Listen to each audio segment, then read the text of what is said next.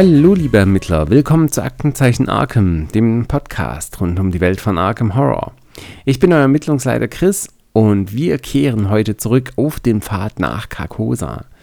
Ja, ich hatte mir überlegt, dass es doch Sinn machen würde, die Rückkehr zu Boxen und die Originalkampagne einmal getrennt zu betrachten. Und das werden wir jetzt machen und das ist nämlich auch eine gute Gelegenheit, um zu besprechen, ob sich denn die Rückkehr zu Boxen überhaupt noch lohnen, beziehungsweise für wen diese Sinn machen. Ja, also kämpfen wir uns mal durch so eine Box. Was bekommt ihr denn für euer Geld? Also im Wesentlichen erstmal eine schicke Box. Das war früher nicht irrelevant, denn da hat man nur Szenario-Packs bekommen, ganz viele, und hatte keine Ahnung, wo man die ganzen Karten eigentlich lagern soll. Und das konnte man dann in der schicken Rückkehr zu Box machen. Ja, seit dem neuen Veröffentlichungsformat mit zwei schönen Boxen, nämlich der Ermittler und der Kampagnenerweiterung, ist das leider kein Argument mehr dann für die Rückkehr zu Box. Ja, also habt ihr schon genug Boxen zum Lagern. Da braucht ihr nicht noch mehr Boxen, aber eben damals war es gar nicht schlecht. Und da hat man sich um da, also ums Lagern der Karten schon mal keine Gedanken machen müssen. Ja, zusätzlich zur Box gibt es natürlich noch mehr Karten. Zum einen ein paar Spielerkarten und zum anderen äh, Erweiterungen für die einzelnen Szenarien. Ja, nur kurz zur Vollständigkeit gehen wir mal kurz auf die Spielerkarten ein. Also hauptsächlich sind es Upgrades von Karten, welche ihr in der Kampagne der Pfad nach Carcosa bekommen habt. Eine neue Karte ist auch dabei, nämlich Frissblei für die Wächter, also eine neue Stufe 0 Karte. Ansonsten sind es eigentlich alles Upgrades. Äh, ihr habt noch äh, für die Wächter die Karte 32er Colt Stufe 2. Ihr bekommt die Sucherkarten Logisches Denken Stufe 4 und Archaische Glyphen Stufe 3 die Schurkenkarten Heimlichkeit Stufe 3 und Suggestion Stufe 1. Ja, die Mystikerkarten, jetzt machen wir sie alle. die Mystikerkarten Alchemistische Umwandlung Stufe 2 und Sturm der Geister Stufe 3 sowie die Überlebender-Karten Laterne Stufe 2 und Schaufel des Totengräbers Stufe 2. Ja, da diese Karten jetzt schon seit Jahren draußen sind, werde ich jetzt nicht die, jede Karte im Einzelnen anschauen. Ich denke, die meisten sind bekannt. Und ja, von den Spielekarten her würde ich sagen, lohnt sich die Box wohl am meisten für überlebender Spieler. Die Laterne und die Schaufel des Totengräbers sind dann schon ganz coole Karten. Ich persönlich finde den Sturm der Geister Stufe 3, äh, genau, auch ganz cool. Ich denke, das sind so die Highlights. Genau. Außerdem bekommt ihr noch drei weitere Grundschwächen, nämlich drei Versionen der Karte Unaussprechlicher Eid. Ja, diese haben die Merkmale Wagnis und Verborgen und passen so natürlich auch gut zur Erweiterung der Pfad nach Carcosa, in der das Merkmal Verborgen dann auch eingeführt worden ist. Ja, aber das Hauptverkaufsargument tatsächlich für die Rückkehr zu Boxen sind natürlich die Erweiterungen für eure Szenarien. Da gibt es dann zum Beispiel ein paar neue Begegnungssets, welche meistens alte Begegnungssets aus dem Grundspiel ersetzen und so ein bisschen frischen Wind in eure Kampagnen bringen. Tendenziell wird die Kampagne dadurch etwas knackiger, also meistens sind die Begegnungssets, die reinkommen, eher etwas härter als die, die wegfallen. Das heißt, der Schwierigkeitsgrad steigt meistens ein bisschen. Außerdem gibt es dann für jedes Szenario noch neue Karten, welche euer Spielerlebnis ja, ein wenig aufpeppen. Weiß ich, neue Gegner, neue Orte und so weiter. Aber schauen wir uns jetzt für die einzelnen Szenarien an, was sich da dann genau ändert. Und beginnen werden wir natürlich mit Rückkehr zu Ruf vor den Vorhang. Das erste Szenario in der Kampagne Der Pfad nach Carcosa. Wir bekommen zwei neue Begegnungsdecks in diesem Szenario, also die alte ersetzen, und drei neue Versionen von Szene 2. Dieses Mal breitet sich dann entweder ein Nebel aus, eine umschlingende Überwucherung, äh, Überwucherung oder das schreckliche Kreischen des Fremden im Theater. Also davor waren es ja Feuer, äh, ich glaube eine Überschwemmung und noch irgendwas. Also es gibt jetzt von Szene 2 wirklich viele Versionen, die man da durchspielen kann. Genau. Ihr bekommt außerdem noch äh, ein, eine Regelerweiterung für das Szenario, nämlich ihr hängt quasi eine Karte hier an den königlichen Sendboten, also an den Gegner an, und dieser erhält dann den folgenden Text. Diese Karte kann vom königlichen Sendboden nicht gelöst werden. Okay, und dann erzwungen, nachdem der königliche Sendbote dem Siegpunktestapel hinzugefügt worden ist, platziere eine Ressource auf dieser Karte als eine Warnung. Für jede Warnung auf diese Karte bekommt der königliche Sendbote plus ein Ausdauer je Ermittler. Ja, das äh, kann dann irgendwann schon eskalieren. Also der königliche Sendbote wird quasi immer schwieriger zu töten. Das heißt, ihr möchtet den nicht unbedingt ständig bekämpfen müssen. Es wird immer schwieriger werden. Erhöht also ein bisschen den Schwierigkeitsgrad von dem Szenario. Außerdem gibt es dann neue Orte, nämlich die Theaterlounge und die Requisite. Das heißt, das Szenario wird ein bisschen größer, auch von Orten her. Und wir haben noch eine neue Gegnerin, die äh, ihr im Begegnungsdeck dann ziehen könnt, nämlich La Comtesse. Das ist eine Spielverderberin. Sie ist ein Gegner, Humanoid und Diener, hat einen Kampf, drei Leben und drei äh, Entkommenswert von drei, macht einen Horror als Schaden quasi und erscheint auf der Empore. Sie ist ein Jäger und erzwungen, nachdem du La Comtesse besiegt hast, nimm sie als Verborgenkarte auf deine Hand. Solange La Comtesse auf deiner Hand ist, erhält sie La Comtesse zählt als vier Karten statt als eine Karte, solange dein Handkartenlimit geprüft wird. Erzwungen. Nachdem du während der Unterhaltsphase ein oder mehr Karten von deiner Hand abgelegt hast, du nimmst ein Horror. Ja, das kann schon ganz schön nervig werden. Also, da muss man sich dann natürlich immer fragen, ob man sie besiegen will oder nicht. Wahrscheinlich schon, sonst wird sie einfach lange ein Problem sein. Aber sie sitzt dann natürlich auf eurer Hand und nimmt euch eure Handkartenplätze weg, was schon ziemlich nervig sein wird und erhöht natürlich wieder den Schwierigkeitsgrad. genau. Also, insgesamt wird das Szenario etwas größer und abwechslungsreicher mit einer neuen, eigentlich schon ganz coolen Gegnerin, also echt eine witzige Idee. Ähm, von daher ein bisschen mehr Abwechslung, ein bisschen größer das Ganze. Eine gute Erweiterung. Rückkehr zu Der letzte König. Ja, der letzte König bekommt auch zwei neue Begegnungssets und dann noch folgende zusätzlichen, zusätzliche Anweisungen. Agenda 1a stilvoll zu spät wird aus dem Spiel entfernt und durch die neue Agenda 1a besser zu spät als nie. Äh, nee, besser nie als zu spät ersetzt. Genau. Dann äh, die ursprüngliche Karte Diana Divine, launhandenhaft und bösartig, wird aus dem Spiel entfernt und durch die neue Version von Diane Divine versteckt einen unausgesprochenen Eid ersetzt. Und dann werden drei neue krankmachende Wirklichkeit-Karten zusammen mit den fünf ursprünglichen Kopien unter der die Szenarioübersichtskarte gelegt, so dass insgesamt acht Karten unter der Szenarioübersichtskarte liegen. Und die Verratskarte schockierende Zuschaustellung wird als nicht im Spiel befindlich beiseite gelegt. Ja, schauen wir mal an, was das jetzt alles für Karten sind. Also wir haben no drei neue krankmachende Wirklichkeiten, Einmal kann nun auch Diana Divine verrückt werden. Das ist also eine Möglichkeit, sie loszuwerden. Zum anderen gibt es nun zwei Versionen von krankmachender Wirklichkeit, bei welcher Partygäste verrückt werden können. Partygäste sind Teil der neuen Begegnungssets und äh, können so dann halt, wenn ihr die spielt, in der Mythosphase ins Spiel kommen und leicht nervig. Also sie sind zunächst mal neutral, ähm, sind ein Vorteil tatsächlich, Enthüllung, Finde die unbeteiligte Vorteilskarte mit den meisten Hinweisen darauf und bringe den Partygast am Ort jener Vorteilskarte ins Spiel. Ermittler können nicht mit unbeteiligter Vorteilskarten am Ort des Partygastes verhandeln. Aktion gibt zwei Ressourcen aus, Verhandlung bewege den Partygast an einen verbundenen Ort. Ja, also wenn ihr den bestecht, ja, dann könnt ihr den Partygast sich verziehen lassen und ansonsten verhindert er hier so ein bisschen euren Spielfortschritt, was natürlich nervig sein kann. Zusätzlich gibt es ja noch die schockierende Zuschaustellung. Ja, das ist eine Verratskarte, die ihr ziehen könnt. Enthüllung handle eine zufällige krankmachende Wirklichkeit-Karte von unterhalb der Szenario-Übersichtskarte ab, kann nicht aufgehoben werden. Ja, damit werden eure Gäste dann auch schneller wahnsinnig.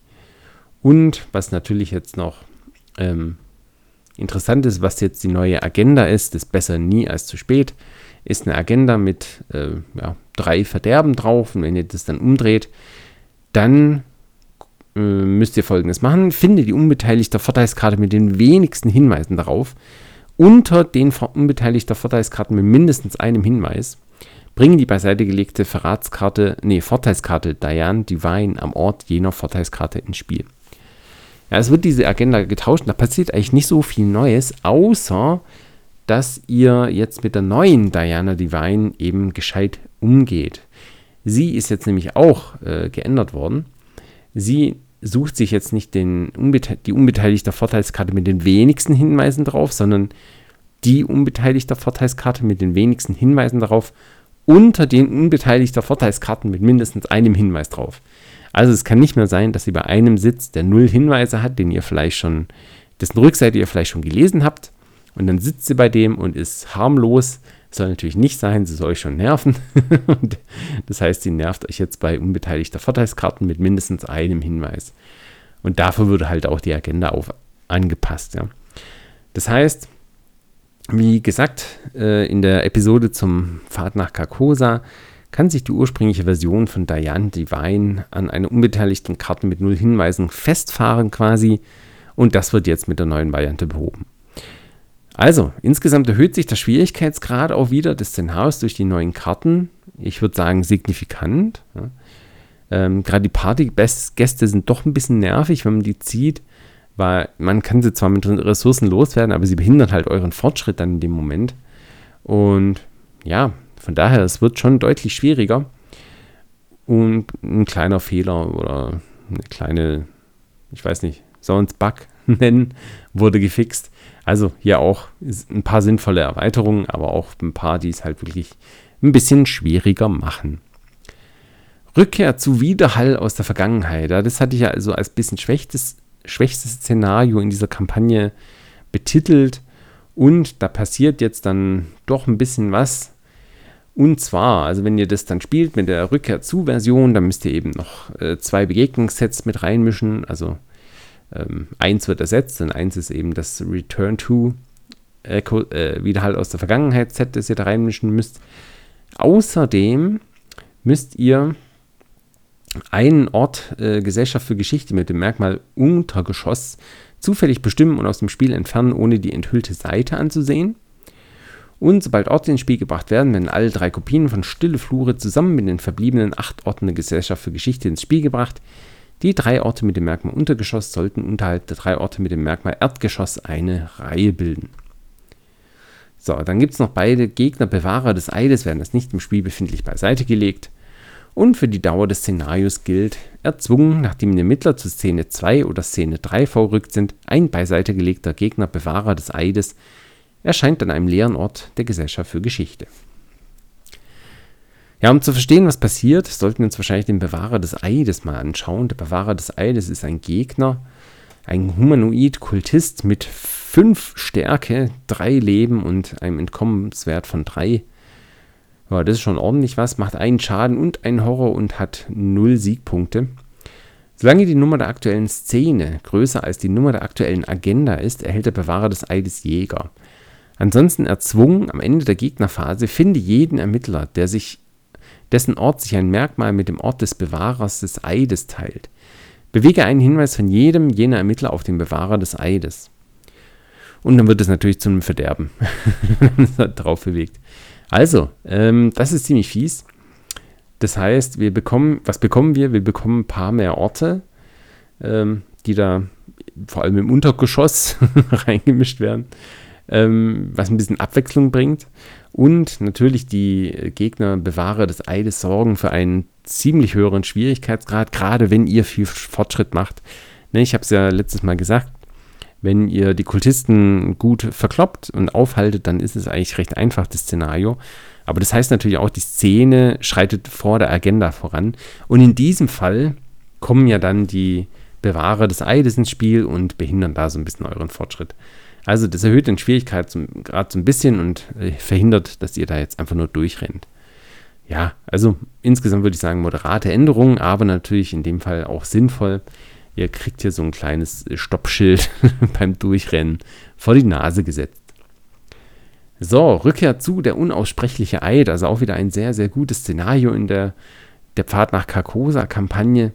Was ändert sich da jetzt? Also wir tauschen auch wieder einiges an Begegnungssets aus. Ähm, das zieht sich so ein bisschen durch, dass halt ein paar Begegnungssets ausgetauscht werden. Das ist immer gut für die Atmosphäre, weil die meistens sehr ja, atmosphärisch sind. Und ja, bringen so ein bisschen Abwechslung rein, weil meistens äh, ja, werden auch Sets, Begegnungssets äh, ausgetauscht, die man noch aus dem Grundspiel hat.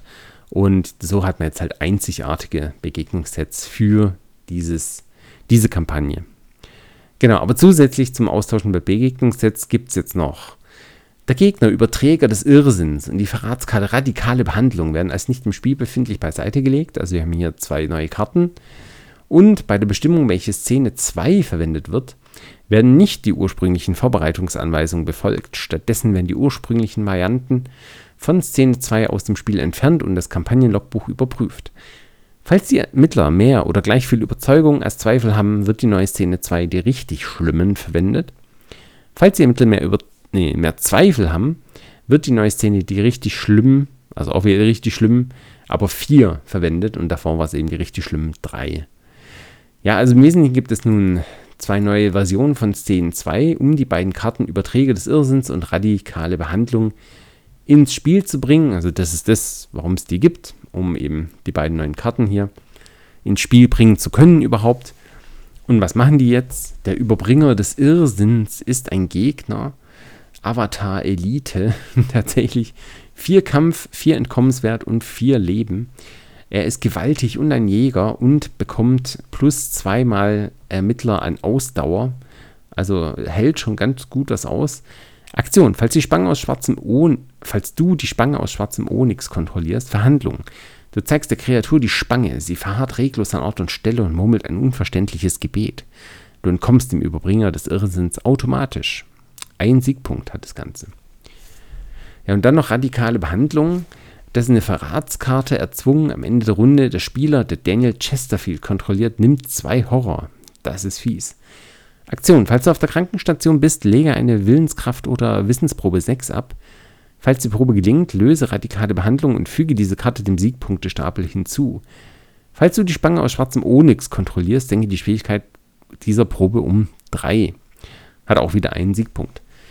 Ja, also die beiden Karten geben der Spange aus schwarzem Onyx ein wenig mehr Daseinsberechtigung, was durchaus Sinn macht. Die hat man eben im letzten Szenario dann finden können. Und wenn man ehrlich ist, es hat nicht so viel Konsequenzen gehabt. das heißt, hier wird es jetzt ein bisschen mehr, was man da machen kann. Und außerdem ändert sich beim Gegner was. Äh, nämlich das, wenn man ihm die Spange zeigt, lässt ihn jetzt automatisch entkommen. Ja, ursprünglich gab es hier nicht den Gegner ähm, Überbringer des Irrsinns, sondern es war Daniel Chesterfield, der da wahnsinnig geworden ist, ein Gegner, den man hätte kämpfen müssen. Und der hat einfach quasi instant dann aufgegeben. Und dann hat man ihm den Siegpunktestapel hinzufügen dürfen, wenn man ihm die Spange aus dem schwarzen Onyx gezeigt hat. Das war natürlich ein bisschen, bisschen einfach, ja, ein bisschen cheesy. Einfach hier die Spange zeigen und dann kippt er um, streckt die Beine von sich und ab auf den Siegpunktestapel. Das ist jetzt nicht mehr so einfach. man entkommt hier dem Gegner des Irrsinns, aber muss sich schon noch ein bisschen anstrengen, damit man die Siegpunkte einfährt. Ja, es ist in der Rückkehr zu Version also deutlich schwieriger geworden es wird auch hier wieder herausfordernder. Ja, außerdem bekommen wir es noch mit einer neuen Verratskarte zu tun, die ich euch nicht vorenthalten will, nämlich getrübte Erinnerung. Das ist ein Verrat, ein Schrecken, ein Wagnis, Enthüllung. Du musst entweder, wähle eins, vergiss etwas, das sich ein Ermittler von einer Fähigkeit auf einem Ort gemerkt hat, es trifft nicht länger zu. Das ist natürlich gemein, ja, weil das ist natürlich ein Ziel, sich möglichst viele Sachen hier zu merken, was man da gemacht hat. Oder du nimmst ein Horror und getrübte Erinnerung erhält Nachrüsten. Ja, das heißt, man nimmt, ja, ich, das ist wahrscheinlich die Variante, die man häufiger nimmt. Man nimmt davon Horror und rüstet nach, aber ist natürlich fies, ja. Also erhöht natürlich auch den Schwierigkeitsgrad ordentlich, wenn man hier Sachen vergessen muss. Oder man kriegt halt mehr Horror, mehr Horror. Das ist natürlich auch nicht gut in dem Szenario. Also, aber auch eine sinnvolle, ähm, würde ich sagen, Ergänzung und passt auch thematisch schön zu dem Szenario. Also insgesamt wird jetzt in der Rückkehr zu Version tatsächlich was aufgewertet, nämlich der Teil des Szenarios mit Daniel Chesterfield. Das wird jetzt ein bisschen schwieriger. Also Daniel Chesterfield kriegt hier entweder, wenn ihr ihn mitnehmt, diese radikale Behandlung oder wenn er eigentlich ein Gegner geworden wäre, kommt jetzt der Überbringer des Irrsinns, der deutlich, deutlich schwieriger zu besiegen ist als die ursprüngliche Gegnerversion von Daniel Chesterfield. Das erhöht natürlich den Schwierigkeitsgrad des Szenarios deutlich. Es wird insgesamt schwieriger. Also ein, Aus, ja, ein Spaziergang ist dieser Ausflug ins Sanatorium definitiv nicht mehr. Er war schon immer ein bisschen schwieriger und es ist natürlich steht viel auf dem Spiel. Wenn ihr nicht fliehen könnt, dann seid ihr für immer im Sanatorium gefangen und kommt nicht raus. Und jetzt wird es nochmal ein bisschen schwieriger, hier zu fliehen. Also wird schon, das Szenario wird schon ein bisschen knackig jetzt. Aber ja, ich finde sinnvolle Änderungen auf jeden Fall. Dann haben wir hier noch Rückkehr zu, ein Phantom der Wahrheit. Da haben wir uns ja nach Paris begeben. Wie üblich äh, setzen wir hier ein paar Begegnungssets. Das würde ich sagen, ist jetzt nicht so spannend, aber jeweils eins von zwei der folgenden Orte wird zufällig bestimmt. Montparnasse, Grand Guignol, oh Gott, ich, äh, ich meine Französisch schon lange her, Friedhof Père Lachaise, Canal Saint-Martin, Notre-Dame und Jardin du Luxembourg. Jene Orte werden ins Spiel gebracht, die anderen Versionen jener Orte werden aus dem Spiel entfernt. Das heißt, man bekommt neue Versionen der Orte und darf dann zufällig bestimmen, mit welchem man spielt. Beide Kopien von Gestalt in den Schatten werden als nicht im Spiel befindlich beiseite gelegt. Das ist auch, eine, ist auch eine neue Karte dann. Und zusätzlich gilt, für die Dauer dieses Szenarios wird die folgende zusätzliche Regel angewandt. Erzwungen, nachdem der Organist ins Spiel gekommen ist, mische die beiden beiseite gelegten Kopien von Gestalt in den Schatten zusammen mit dem Begegnungsablagestapel in das Begegnungsdeck. Ja, also es gibt in diesem Szenario im Wesentlichen neue Orte, welche ein wenig mehr Abwechslung in das Szenario bringen. Spielmechanisch hat es den Entwicklern also wohl gut gefallen, da hat sich nicht viel getan, wenn man ehrlich ist. Außerdem gibt es noch die beiden neuen Verratskarten Gestalt in den Schatten, die wir uns natürlich noch anschauen. Das ist natürlich ein Verrat, ein Komplott. Enthüllung überprüfe das Kampagnenlogbuch. Falls die Ermittler mehr oder gleich viel Zweifel als Überzeugung haben, bewege den Organisten einen Ort vom nächstgelegenen Ermittler weg, falls möglich an einen Ort ohne Ermittler. Oder falls die Ermittler mehr Überzeugung als Zweifel haben, wird das Schlüsselwort Jäger auf dem Organisten abgehandelt. Ja, also Gestalt in den Schatten macht das Szenario also wieder ein wenig schwerer, indem es hier den Organisten manipuliert für euch. Ähm, was ihr also für das Szenario hier bekommt in der Rückkehr zu Box ist im Wesentlichen Abwechslung durch neue Orte. Das ist sehr cool, ja, dass man hier ein bisschen neue Sachen reinkriegt. Sonst war es wirklich immer das Gleiche. Und natürlich erhöht sich auch wieder das Schwierigkeitsgrad. Also das zieht sich hier wirklich durch die Rückkehr zu Box ein bisschen durch, dass es einfach schwieriger wird, das Ganze. Ja, Rückkehr zu, die bleiche Maske. Auch ein sehr, sehr gutes Szenario. Ein Begegnungsset kommt mit rein. Und außerdem, bei der Erstellung des Katakombendecks werden zuerst wie gewohnt die Orte Gruft, der Schatten und versperrter Gang beiseite gelegt. Als nächstes werden die vier neuen Katakombenorte aus dem Begegnungsset zu den verbliebenen Katakombenorten hinzugefügt. Der Startort wird normal bestimmt. Als nächstes werden vier Katakombenorte zufällig bestimmt und aus dem Spiel entfernt, ohne sie sich anzusehen. Ja, der Rest des Katakombendecks wird wie gewohnt zusammengestellt. Für die Dauer des Szenarios wird die folgende zusätzliche Regel angewandt. In Bezug auf die Erscheinenfähigkeit des leichten Parasits zählt der Mann mit der bleichen Maske nicht als Humanoid-Gegner. Gott sei Dank. Und solange die Szene 2 aktuell ist, kann der Mann mit der bleichen Maske die Gruft der Schatten nicht verlassen. Ja, also ihr bekommt wieder einen Haufen neue Orte und damit eine Abwechslung. Also das ist cool, auf jeden Fall. Ihr bekommt außerdem noch einen neuen Gegner, den habe ich noch gar nicht erwähnt, das missgestaltete Skelett, der eine ziemlich harte Nuss ist und ziemlich cool aussieht. Das muss man ihm schon lassen. Also das Bild da auf der Karte vom missgestalteten Skelett ist einfach wahnsinnig. Ziemlich cool. Ähm, der Gegner ist ziemlich schwer. Er hat vier Kampf, ein Entkommen und vier Leben. Er macht drei Schaden und drei Horror. Ist ein Jäger.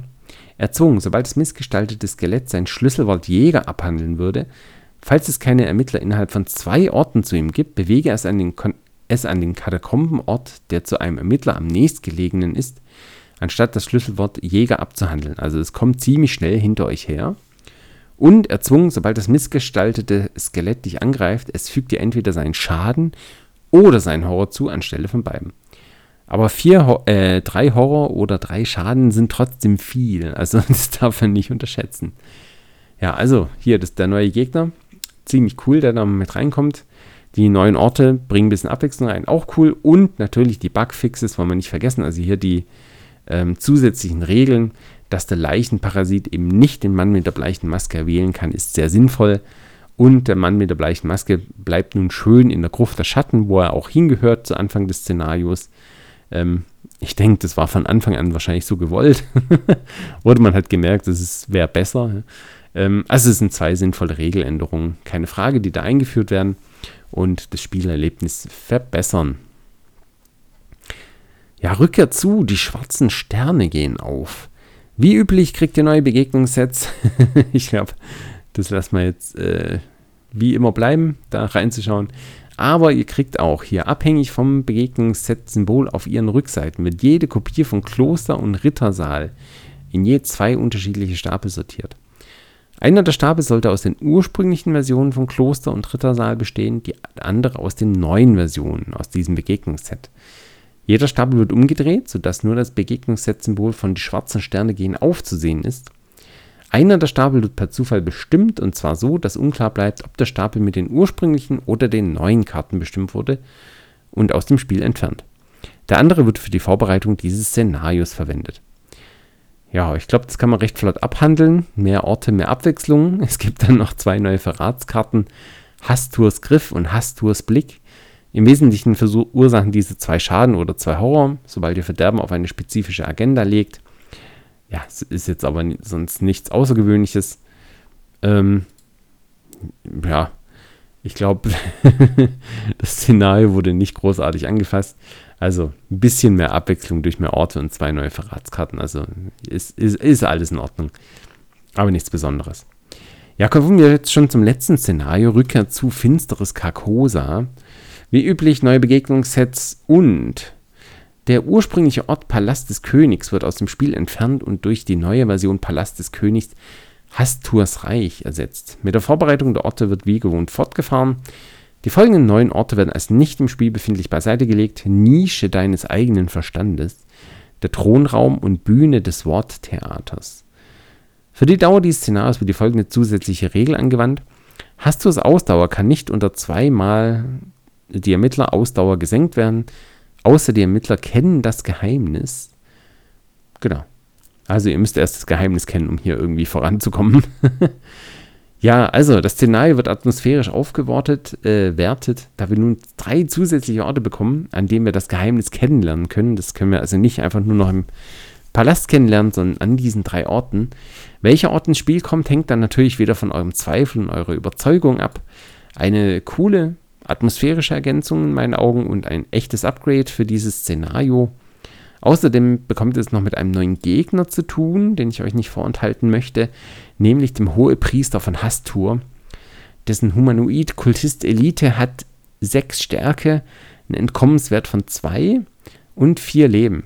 Er erscheint am Palast des Königs, beute die meisten Handkarten.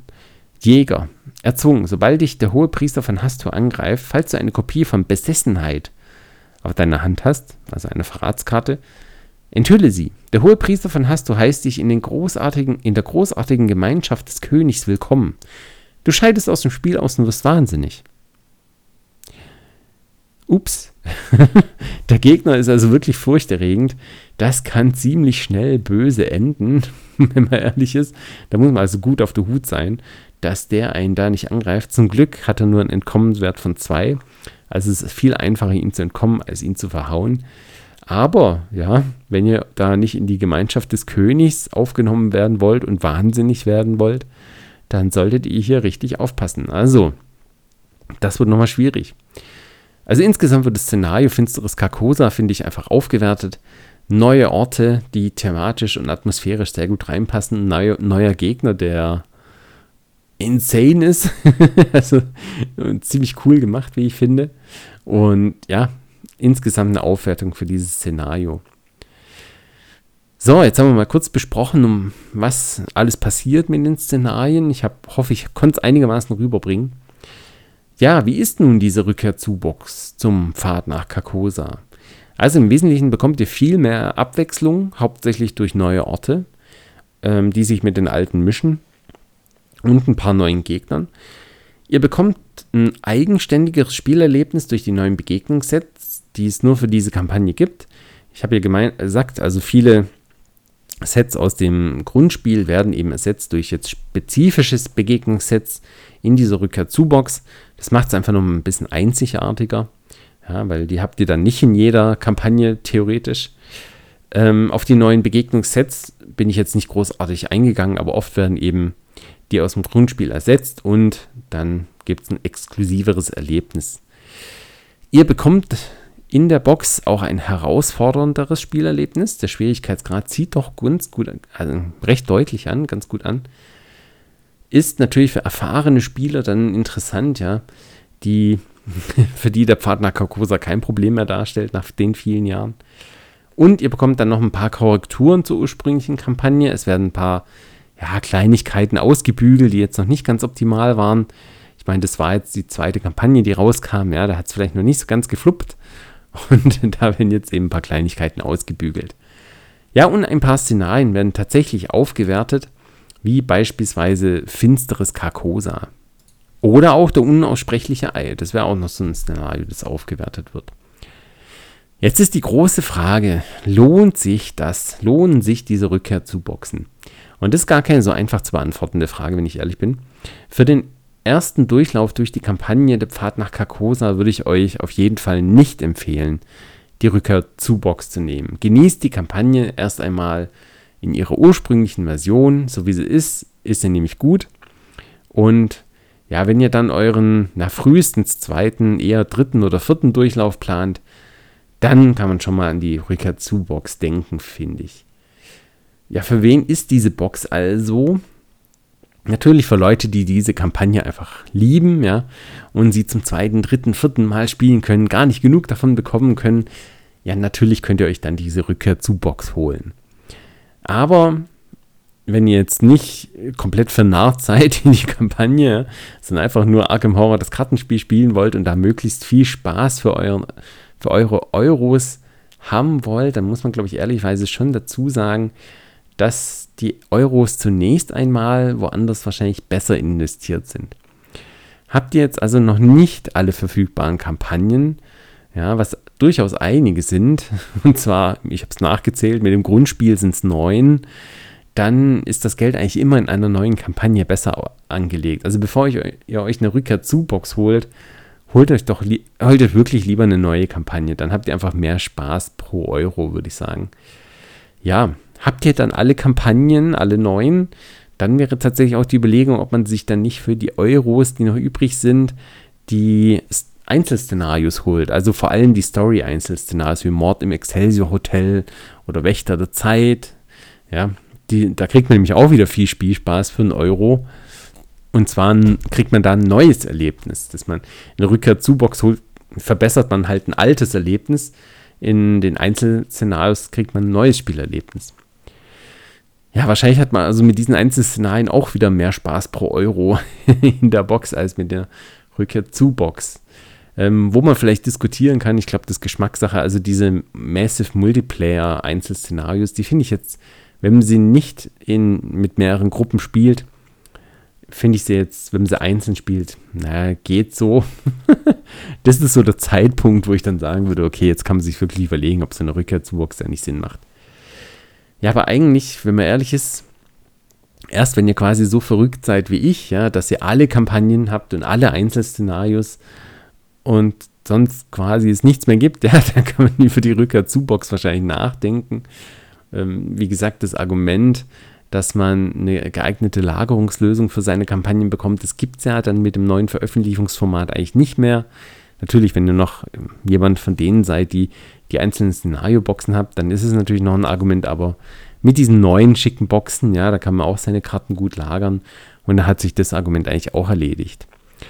Ja, also für echte Arkham Horror Hardcore-Fans, die wirklich alles haben, lohnt sich die Rückkehr zu Box natürlich. Ja, und wenn ihr von der Kampagne nicht genug bekommen könnt, dann sicherlich auch. Ansonsten, ja, für eure ersten ein bis zwei Durchläufe durch die Kampagne würde ich sie mir sowieso noch nicht zulegen. Da kann man auch ruhig das Original spielen.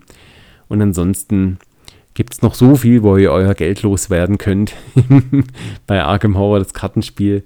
Da muss man sich das wirklich gut überlegen, ob man sich die Box zuerst holt oder nicht lieber eine andere Kampagne, was wahrscheinlich mehr Sinn macht. Damit bleibt dann eigentlich echt nur eine recht kleine Zielgruppe für diese Boxen. Außer ich habe jetzt natürlich jemanden vergessen. Und dann wundert es einen tatsächlich nicht mehr so, dass die Arbeiten an einer neuen Rückkehr zu Box erst einmal auf Eis liegen ja, es wurde ja gesagt, jetzt wird erstmal das neue Veröffentlichungsformat für die vorhandenen Kampagnen durchgesetzt und dann kann man vielleicht über neue Rückkehr zu Boxen ab, äh, ja, nachdenken. Aber ja, mit zunehmender Anzahl an Kampagnen wird die Zahl der Spieler, welche wirklich alle Kampagnen schon haben, halt auch wahrscheinlich immer kleiner. Also prozentual zumindest. Und damit werden auch die potenziellen Käufer halt weniger.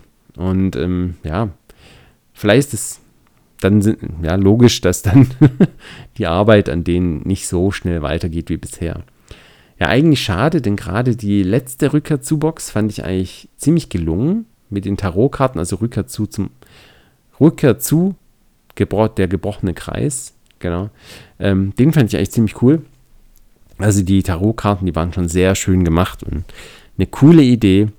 Aber bis wir dann Rückkehr zu die Traumfresser bekommen, auf das ich sehnsüchtig warte, also ich werde es kaufen, ganz klar. da wird aber noch einiges in Zeit vergehen, bis die wahrscheinlich kommt. Ja, also erst einmal werden die neuen Kampagnenboxen zu Traumfressern der Innsmouth-Verschwörung kommen und dann vielleicht irgendwann die Rückkehr zu Boxen. Naja, schauen wir mal. Ja, was meint ihr? Lohnen sich die Rückkehr zu Boxen oder sind sie eher Geldverschwendung? Ähm, wann würde man sie sich holen? Ne? Ich, ich gebe zu, wahrscheinlich die meisten Leute, die mir zuhören, die sind wahrscheinlich richtige Arkham Horror, das Kartenspiel-Fans und haben sowieso alles, ja. Von daher seid ihr genauso verrückt wie ich wahrscheinlich. Ähm, aber trotzdem freue ich mich über eure Nachrichten, was ihr von diesen Rückkehr-Zuboxen denkt. Im nächsten Fall beschäftigen wir uns höchstwahrscheinlich mit dem König in Gelb, dann der Grundlage für diese tolle Kampagne. Ich werde nicht das ganze Buch vorlesen, keine Angst, aber wir werden mal besprechen, was da so für Kurzgeschichten drin sind und welches Szenario zu welcher Kurzgeschichte so ein bisschen passen könnte. Ja. Wo kommt der Mann mit der bleichen Maske her? Was hat es mit dem Organisten auf sich und so. Das werden wir uns mal anschauen. Genau, und dann sind wir tatsächlich durch mit dem Pfad nach Kakona, aber das war mir jetzt wichtig, dass wir das mal alles besprechen, weil, wie gesagt, die Kampagne ist eine meiner Lieblingskampagnen in Arkham Horror, dem Kartenspiel, und dem wollte ich dann den gebührenden Platz auch verschaffen. So, das war's für heute. Bisschen kürzer, mit 36 Minuten zurzeit, was auch mal nicht schlecht ist. Schaut rein auf aktenzeichen-arkham.de, da könnt ihr mir eine Nachricht schreiben. Schreibt mir wirklich gerne mal eine E-Mail auf aktenzeichen-arkham.gmail.com, was ihr zum Beispiel über die Rückkehr zu Boxen denkt oder generell, wenn ihr gerne mal irgendwas besprochen haben wollt. Ähm, einfach schreiben. es wird nichts Schlimmes passieren. Ansonsten wünsche ich euch weiterhin gute Ermittlungen. Habt noch viel Spaß mit Arkham Horror, sei es in der dritten Edition oder im Kartenspiel. Gute Ermittlungen und bis zum nächsten Mal. Euer Ermittlungsleiter Chris.